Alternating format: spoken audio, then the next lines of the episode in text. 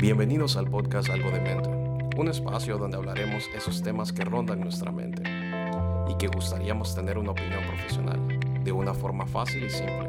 Hablamos sobre psicología, autoayuda, motivación, dilemas de vida, tópicos para tener una conversación del diario vivir.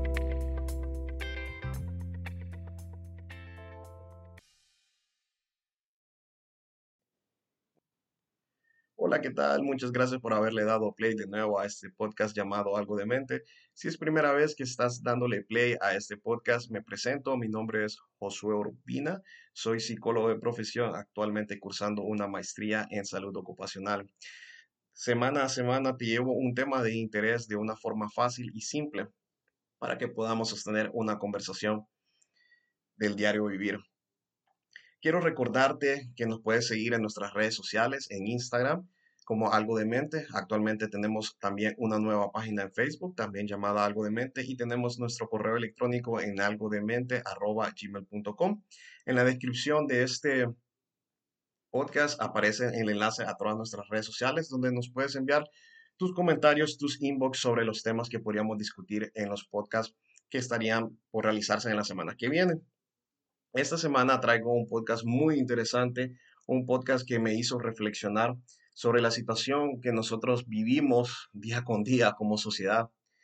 Y el tema que te traigo para hablar el día de hoy es, ¿realmente nos sirvió haber ido a la escuela? Cuando escuchamos hablar de la escuela, esos años que utilizamos para ir al jardín de niños, que podrán ser dos o cuatro años, si fuimos a algún jardín de niños, la educación primaria, que utilizamos seis o nueve años de nuestra vida y luego la educación secundaria compuesta de cinco o seis años de nuestra vida. Algunos de nosotros pasamos las escuelas en 13 o 15 años de nuestra vida. Comenzamos desde los dos o tres años y culminamos a los 17 o 18 años. En mi caso personal, yo asistí por 13 años a la educación escolar, dividido en tres, que serían dos años de educación preescolar, seis años de educación primaria y cinco años de educación secundaria. Y reflexionando en esta semana, me puse a pensar que realmente me sirvió haber ido a la escuela. Los años que invertí en la escuela dieron fruto cuando entré a la universidad. Los años que invertí en la escuela me han ayudado a desempeñarme en mi vida adulto o como, como profesional. Y ese dilema es el que te quiero presentar el día de hoy sé que normalmente a, veces hablamos solo sobre algún problema psicológico y después te doy algunos tips de cómo tratarlo, pero esto me, me pareció muy interesante porque desde el, visto desde el punto de vista psicológico, la educación es, es la clave para podernos desarrollar en nuestras vidas adultas, es la clave para desarrollarnos como nosotros somos como seres humanos. Y es que nos preguntamos para qué sirve la escuela. Podríamos decir que la escuela es el lugar donde adquirimos esos conocimientos y habilidades para la vida conocimiento que nos permite crecer y desarrollarnos como personas. Es necesario para conseguir o tener un buen empleo. Esas habilidades que nos sirven para poder sobrevivir en la sociedad, lograr solventar problemas individuales o colectivos, el lugar donde se adquieren valores y el sitio donde se nos prepara para la vida. Todo esto suena muy poético y muy romántico, pero realmente la escuela nos preparó para eso. Realmente la escuela nos preparó para ser adultos. Y es que hoy en día el concepto de la escuela creo que está cambiando y es algo que tiene que cambiar, es algo que está pidiendo a gritos y a gemido cambiar. El concepto de romanticismo de que tenemos de asistir a la escuela y pasar toda nuestra niñez y toda nuestra adolescencia en un centro educativo para prepararnos en diferentes áreas, ciencias, en nuestra lengua materna, en este caso el español, para prepararnos en habilidades como matemáticas, álgebra, literatura, físicas, químicas, em, en fin, todas estas materias que nosotros cursamos realmente nos sirven para nosotros como seres humanos. Hoy yo no me quiero detener específicamente a hablar de esas técnicas y métodos pedagógicos para transmitir el conocimiento o enseñar una habilidad, sino poner en la mesa qué es lo que estamos enseñando.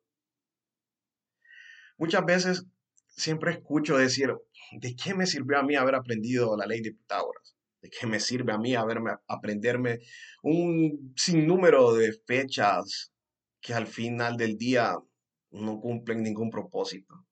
¿De qué me sirvió a mí aprender el seno, el coseno o sacar el ángulo de un triángulo? Son habilidades que se transmiten a nuestra vida profesional, son habilidades que se transmiten a nuestra vida laboral. Y eso es lo que quiero poner en la mesa. Por ejemplo, ¿vale la pena estudiar 13 o 15 años de nuestra vida? Pongámonos de una forma detenida. ¿Tú te recuerdas o vos te recordás qué aprendiste en primero, segundo, tercer curso? ¿O séptimo, octavo y noveno? Específicamente, ¿qué te enseñaron en séptimo grado? Si nos detenemos a pensar qué habilidades o qué aprendimos específicamente en cada uno de los cursos o grados que nosotros estuvimos en la educación escolar, podríamos traer que no nos acordamos la mayoría de lo que aprendimos. Y es que el sistema de educación que nosotros recibimos se ha convertido en un sistema repetitivo, en un sistema vago, en un sistema donde solo se nos enseña por enseñar, un sistema donde se nos enseña a memorizar, un sistema donde nos prepara para el examen. Pasamos 13 a 15 años de nuestra vida en un centro educativo en cuatro paredes, donde una persona, una figura llamada maestro, es la persona que posee todo el conocimiento, es el todólogo y es visto como el portador supremo de la educación. Y a esto le llamamos educación. El sistema educativo que nosotros estamos enseñando o enfocado se basa en memorizar, en memorizar fechas, en memorizar acontecimientos históricos, en memorizar fórmulas matemáticas. ¿Para qué? Para prepararnos a un examen. Un examen que podrá estar constituido de 20, 30 preguntas. Verdadero, fácil, inciso A, B, C y D. Completación. Y luego de que terminamos el examen, ¿qué pasa? ¿Qué pasa una vez que nosotros terminamos el, de elaborar una prueba o un examen? Este conocimiento realmente queda sembrado en nuestro cerebro. ¿Sabía que el 90% de lo que nosotros aprendimos en nuestra educación escolar ya lo olvidamos? ¿Y eso está bien o está mal? Nuestro cerebro toma toda esa información relevante y la forma y toma la información más importante que almacenar en nuestro cerebro. Es decir, que toda esta información que nosotros adquirimos en 13 o 15 años de nuestra educación escolar ya lo hemos olvidado. Y después de que terminamos la educación escolar, lo que seguimos aprendiendo día con día, olvidamos el cerca del 90%. Es un dato muy interesante y un dato que me llamó muchísimo la atención, porque la forma en que nosotros seguimos diseñando los currículos escolares están basados en realizar un examen, en preparar al estudiante para memorizar, para realizar una prueba que probablemente después ya no se acuerde. Y es muy común que nosotros después de una prueba no nos recordamos de nada. Y esto nos está preparando realmente para la vida. ¿Quién dice que un examen mide nuestro potencial o mide todo nuestro conocimiento? ¿Acaso no son sesgadas las preguntas que se nos realizan en un examen? ¿20 preguntas podrán medir todo lo que has aprendido o lo que sabes sobre la materia? Quizás no, quizás sí. ¿Qué tal que solo sabes esas 10 o 20 preguntas y no sabes más de la materia? Puede ser. Pero el sistema educativo está diseñado y, nos han inculcado de que el examen es lo máximo que nosotros podemos llegar. Incluso cuando nosotros aplicamos para entrar a una universidad, existen pruebas como para entrar a universidades prestigiosas en los Estados Unidos, como el SAT o el TOEFL, en Inglaterra conocido como el YELTS, en México el Ceneval o en China el Guangzhou, si no me equivoco, que son pruebas donde te miden supuestamente la capacidad, el conocimiento que has adquirido en el nivel escolar y adquieres un puntaje para poder entrar a la universidad. ¿Es acaso este puntaje el que verdaderamente dice el CI, que sería nuestro coeficiente intelectual que nosotros poseemos? ¿Acaso aprender y memorizar una serie de datos históricos o de operaciones matemáticas nos prepara realmente para la vida? Fuera de ese examen, esos conocimientos nos sirven para tener un mejor empleo. ¿Los trasladamos en las actividades rutinarias? Probablemente no. Y es que quiero ponerte un desafío en este momento a que te cuestiones si realmente el sistema educativo que tú tuviste o que vos tuviste durante tu infancia y adolescencia realmente sirvió. Quiero que desafíes, que cuestiones, que te interrogues en este momento si realmente el sistema educativo que recibiste o el que está recibiendo tu hijo o el que va a recibir posiblemente tu sobrino o tu hijo en el futuro, es el que vale, o es un importante, o estos conocimientos que van a adquirir realmente valen la pena. No se nos enseña habilidades de la vida. ¿Por qué se nos enseña a la fórmula de Pitágoras, a sacar el seno y el coseno, y no se nos enseña a hacer los impuestos? Es muy importante saber la fecha en que fue la Revolución Francesa, pero no sabemos manejar las tarjetas de crédito. ¿Cómo funcionan las tarjetas de crédito? Esa tarjeta que nosotros utilizamos casi todos los días de nuestra vida y que nos pueden causar deudas que no sabemos cómo pagarlas. No, pero más importante, aprender sobre el seno o el coseno, aprender sobre los alcanos y alquenos y alquinos en la química, aprender sobre biología, que hacer saber manejar el presupuesto de, nuestras, de nuestro salario. ¿Acaso se nos enseña a manejar o administrar correctamente cuando nos pagan nuestro salario? No. Yo recuerdo que en la escuela nunca se me enseñó a cómo manejar el salario. Sin embargo, se me enseñó a redactar una gran carta poética, pero no se me enseñó a cómo redactar mi currículum para poder solicitar un empleo qué estamos haciendo bien o qué estamos haciendo mal. Yo creo que el sistema educativo, el cual nosotros tenemos en el día de hoy, tiene que mudar, tiene que cambiar. Quiero recordarte que el sistema educativo como lo conocemos ahora es un invento del finales del siglo XIX. En los años 1700 no existían las escuelas, nadie iba a primer grado, segundo, tercer grado, nadie se graduaba en las escuelas. En la época de los griegos, de los romanos, de los egipcios y las grandes civilizaciones que la humanidad tuvo, no existían las escuelas. La gente aprendía de una forma diferente, la gente aprendía haciendo actividades yéndose al campo. La forma en que Sócrates, Hipócrates y, Aristóteles aprendieron era a través de la enseñanza de un discípulo directo. Podríamos remontarnos a la antigua Grecia y podríamos recibir una clase de Sócrates. En la clase de Sócrates había un niño de 10, 12 años, así como había un joven de 18 años, quien dijo que las clases tienen que estar estipulada de una edad específica. Quien dice que tenemos que estar solo los, los de 14, con los de 14, los 15, con los del 15. Cuando entramos a la universidad, sufrimos y experimentamos un choque cultural por esto. ¿Y cuál es este choque cultural?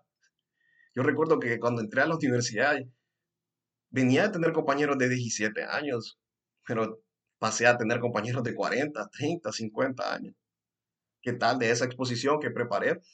Lo que preparamos con una persona que ya es casada y que tiene hijos. Su forma de pensar, su forma de ver el mundo, su forma de realizar los trabajos es muy distinta a alguien que tiene 17, 18 años que acaba de salir del colegio. Y es que la vida real, en la vida del campo, del campo laboral, nosotros vamos a tener compañeros, colegas o amigos que son de diferentes edades. No importa si tú tienes 21 o tienes 30 años, quizás puedes tener el mismo puesto. Quizás tu jefe sea menor que, que vos. Por ejemplo, yo puedo tener 30 años, mi jefe tener 21 años. Y este choque cultural que experimentamos al salir de la escuela nos afecta, nos impacta. Nosotros estamos acostumbrados a memorizar contenido vago que nunca utilizamos. Oh, ¿qué tal ese contenido? Aprendí a hacer ciencias leyendo un texto de libro. No tuvimos laboratorios y sin embargo a eso le llamamos aprender o adquirir conocimiento. ¿Sabía que la forma en que nosotros aplicamos la ciencia o adquirimos un nuevo conocimiento, la mejor manera es haciendo? Cuando deberíamos de enfocarnos en mejorar las instalaciones de laboratorios, que es ahí donde se aprende y se adquiere el verdadero conocimiento, nos enfocamos en aprendernos una serie de conceptos y definición de pago que los vamos a olvidar después de realizar un examen. Hay una teoría, una pirámide de cómo aprendemos que me, me encanta y realmente es algo como que hizo explosión en mi cerebro.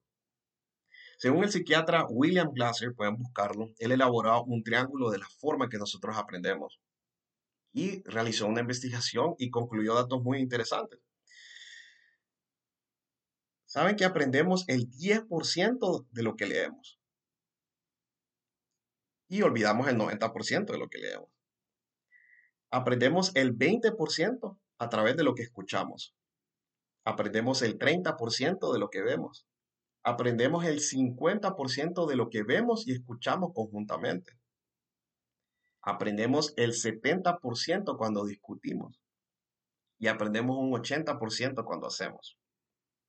Y aprendemos un 95% cuando enseñamos lo que sabemos.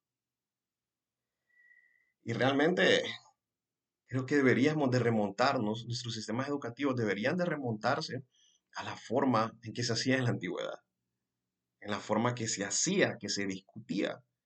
El método socrático se basaba en preguntas y respuestas, se basaba en discusión, en poner en cuestionamiento las situaciones o los dilemas de la vida. Y así se aprendía un 70% del conocimiento. Pero hemos sustituido el hacer las actividades por lecturas de libros que fueron desarrollados por personas que no conocemos, desarrolladas en otros países que están totalmente alejados de nuestro contexto latinoamericano. ¿Cuántos de nosotros leímos un libro de química elaborado en Estados Unidos? ¿Y acaso hacemos la química aquí en, Latinoamérica? ¿Hacemos la química aquí en Honduras específicamente de donde yo soy? ¿Cuántos de ustedes tuvieron realmente un laboratorio donde conocieron un mechero, donde conocieron un microscopio en la escuela? Yo no lo conocía hasta que entré a la universidad. Y el verdadero conocimiento estaba en ese laboratorio. El verdadero conocimiento estaba si utilizaba un microscopio. Pero nunca lo tuve hasta que llegué a la universidad. Esas carencias del sistema educativo que nosotros tenemos como Latinoamérica es lo que realmente nos hace ser parte del tercer mundo. Y el tercer mundo no solo se refiere a pobreza o menos oportunidades de empleo. El tercer mundo para mí es algo que está en nuestra mente es algo, un bloqueo mental que no nos deja desarrollarnos. Muchas veces es muy fácil escuchar a las personas referirse y decir, es que yo vivo en Latinoamérica, como si fuera una discapacidad o que si fuera un impedimento. Para mí el tercermundismo comienza en nuestra mente, cuando nosotros empezamos a, a mudar o a cambiar nuestra forma de pensar, nos convertimos en personas desarrolladas. Cuando desarrollamos ese intelecto, ese es el desarrollo que va a permitir que nuestros países salgan adelante. No es que quiera ponerme en formas de política o cuestionar las formas de gobierno, sino que quiero desafiarte en este momento a que reflexiones, te hagas una introspección de la forma en que tú estás pensando, que vos estás pensando en este momento. Sin embargo, yo pasé ocho horas de mi vida por cinco días a la semana, 200 días al año, por 13 años en cuatro paredes, escuchando hablar a un maestro. Y lo que más recuerdo de mis clases era cuando hacíamos debates, hacíamos discusiones o a veces hacíamos experimentos. Y estos acontecimientos eran acontecimientos especiales que quizás sucedían si teníamos suerte una vez a la semana, pero realmente ocurrían quizás una vez al mes. Estos eventos esporádicos me enseñaron más que todos los días que yo recibí sentado en una silla frente a un pizarrón. Este sistema educativo que nosotros tenemos está malo. Tenemos que cambiarlo. No estoy diciendo que dejes de estudiar y que te salgas de la escuela y que volvamos a la casa ah, y que tengamos una educación 100% casera. No me estoy refiriendo a eso. Soy fiel creyente que la educación es la clave para el desarrollo. Lo que estoy hablando el día de hoy, y te preguntarás, ¿por qué un psicólogo está hablando sobre los sistemas educativos? Bueno, existe un campo de la psicología dedicado a la educación, a la forma que aprendemos. Y es que se nos ha enseñado de que tener cienes, dieces o as, dependiendo del país de Latinoamérica o donde estés escuchando, es la excelencia. Pensamos que si tenemos excelentes calificaciones vamos a tener un excelente empleo, cuando realmente no es así. Aprendemos fechas irrelevantes, yo sé cuándo es la independencia de Estados Unidos, en las capitales de países que quizás nunca visite. Pero realmente ni sabemos preparar nuestra propia comida. No sabemos cocinar, que es algo que realizamos todos los días. Nunca he escuchado decirte, bueno, hacer un aumento salarial, porque sabes la fecha en que los españoles llegaron a América. Las tres carabelas en que Colón pisó América. Sí, es cultura general y es algo relevante pero hacemos caso omiso a las materias que nosotros tomamos como menos importantes, como las artes, la música, las actividades manuales, artes plásticas, como se llaman en tu país. Y estas clases opcionales o alternativas, o clases que quizás solo las cursamos como manera de distracción, no le pusimos la verdadera importancia y nos dimos cuenta de que estas clases son las que verdaderamente íbamos a hacer durante toda nuestra vida. ¿Qué tal cuando en la escuela se nos hizo hacer que lleváramos verduras, a una tabla de mesa, un cuchillo para preparar algún alimento? Pensábamos que ese día iba a ser nuestra distracción y ese día se convirtió en lo que nosotros íbamos a desarrollar el resto de nuestra vida, porque se nos enseñó a cortar verduras, a preparar un alimento. Pero le prestamos más atención a adquirir un conocimiento vago que probablemente ya ni siquiera lo recuerda. Yo aprendí la ley de Pitágoras y como decía a un inicio, no me enseñaron a administrar el sueldo que recibo cada mes. Lo importante es que yo sacaba cienes, dieces o haces. Pero ¿acaso esto fue relevante cuando yo apliqué a mi primer empleo? Aprendí a que podía tener una sobrecarga de tareas después de que terminaba mi jornada educativa. Pero esto acaso me enseñó a lidiar con el estrés laboral. ¿Por qué no se nos enseña sobre nuestra inteligencia emocional? A cómo manejar en el estrés o cómo manejar la ansiedad o la depresión. ¿Sabían que el 15% de las personas que están en edad escolar entre 12 y 17 años padecen de depresión? ¿Sabían que ese 15% de las personas que padecen depresión, el 10% cometen suicidio? ¿Por qué no se nos enseñó a tocar estos temas? ¿Por qué no se nos habló sobre estos temas que están afectando a la juventud y que cuando llegan a una vida adulta no tienen las herramientas para poder solventar su propio problema? ¿Por qué no se nos enseñó a poder controlar nuestras emociones? ¿Por qué no se nos enseña a saber de que está bien tener alegría y tener tristeza, que está bien llorar y que está bien reír? ¿Por qué no se nos enseña una inteligencia emocional y a manejar nuestras emociones? No estamos enfocados en un sistema de repetición, de memorización, de aprender cosas inútiles que nuestra vida al final muy poco nos sirve. No estoy diciendo que tenemos que dejar de aprender sobre química, biología, física. No estoy diciendo que está mal que aprendamos sobre trigonometría, álgebra. Pero ¿qué hay de las otras materias? Pensamos que el arte es tan absurdo y tan tonto que no nos sirve para nada. Pero ¿sabías que nuestro cerebro está dividido en dos hemisferios? Un hemisferio dedicado a la lógica, al raciocinio y otro hemisferio dedicado al arte, a la creatividad, a la expresión. ¿Sabías que cuando nosotros tocamos un instrumento, aprendemos un nuevo idioma o aprendemos algún arte como pintar, escultura, o llámalo como tú quieras o como vos quieras, nuestro cerebro aumenta las condiciones sinápticas y al aumentar las condiciones sinápticas aumenta nuestro intelecto, nuestra capacidad para poder solventar algún problema. ¿Te parece ahora que eh, aprender música, tocar una guitarra o aprender a tocar la flauta dulce fue inservible? Eso es lo que se nos enseñó. Pero ¿sabías que cuando aprendiste a tocar la flauta dulce, si aún lo sabes, aumentaste tu capacidad intelectual para poder adquirir nuevo conocimiento? ¿Y por qué seguimos pensando que memorizar un texto, memorizar una serie, un cuestionario antes de un examen, esto es la verdadera educación? Creo que la educación ya no debe ser basada en exámenes o sobrecarga de tareas. La educación debe realizarse fuera de las aulas, debe realizarse en el campo, debe realizarse con nuestras propias manos.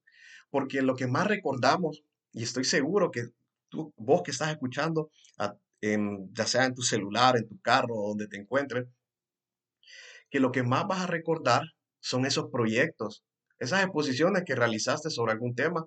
Estoy seguro que ese es el tema que más recuerdas. No te recuerdas cómo sacar el seno o el coseno de un ángulo X o Y.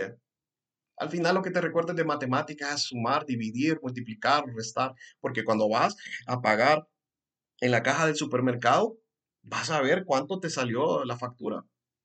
Vas a ver cuánto tienes en el banco y vas a hacer el cálculo de decir, tengo tanto dinero en el banco y tanto puedo gastar. Pero esas habilidades no se nos enseña a cómo comprar sabiamente en un supermercado. Creo que la educación tiene que volver a lo que era la antigüedad. No menospreciemos cómo fue la cultura griega, egipcia o la sumeria.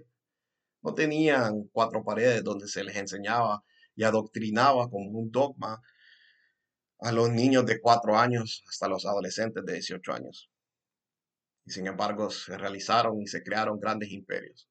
No estoy hablando que regresemos al medievo, a esa época medieval donde la educación pues, era privada y era privilegio de unas cuantas personas de la élite. Creo que la educación tiene que ser libre, pública, gratuita y de calidad para todos. Y quiero dejarte con este desafío. Cambiemos nuestra forma de ver cómo aprendemos, porque nuestro desarrollo no está en otra persona, comienza en nosotros mismos. Así es, muchas gracias por haber escuchado el podcast de esta semana. Pues últimamente estamos sacando podcast dos veces a la semana, los días jueves y los días domingos. Quiero recordarte que si es primera vez que le diste play a este podcast, puedes escucharnos a través de Spotify, también estamos en Google Podcast y puedes seguirnos a través de nuestras redes sociales como Instagram, Facebook y enviarnos un correo electrónico en algo de mente gmail.com. Muchas gracias por haber escuchado algo de mente y nos vemos hasta el próximo podcast.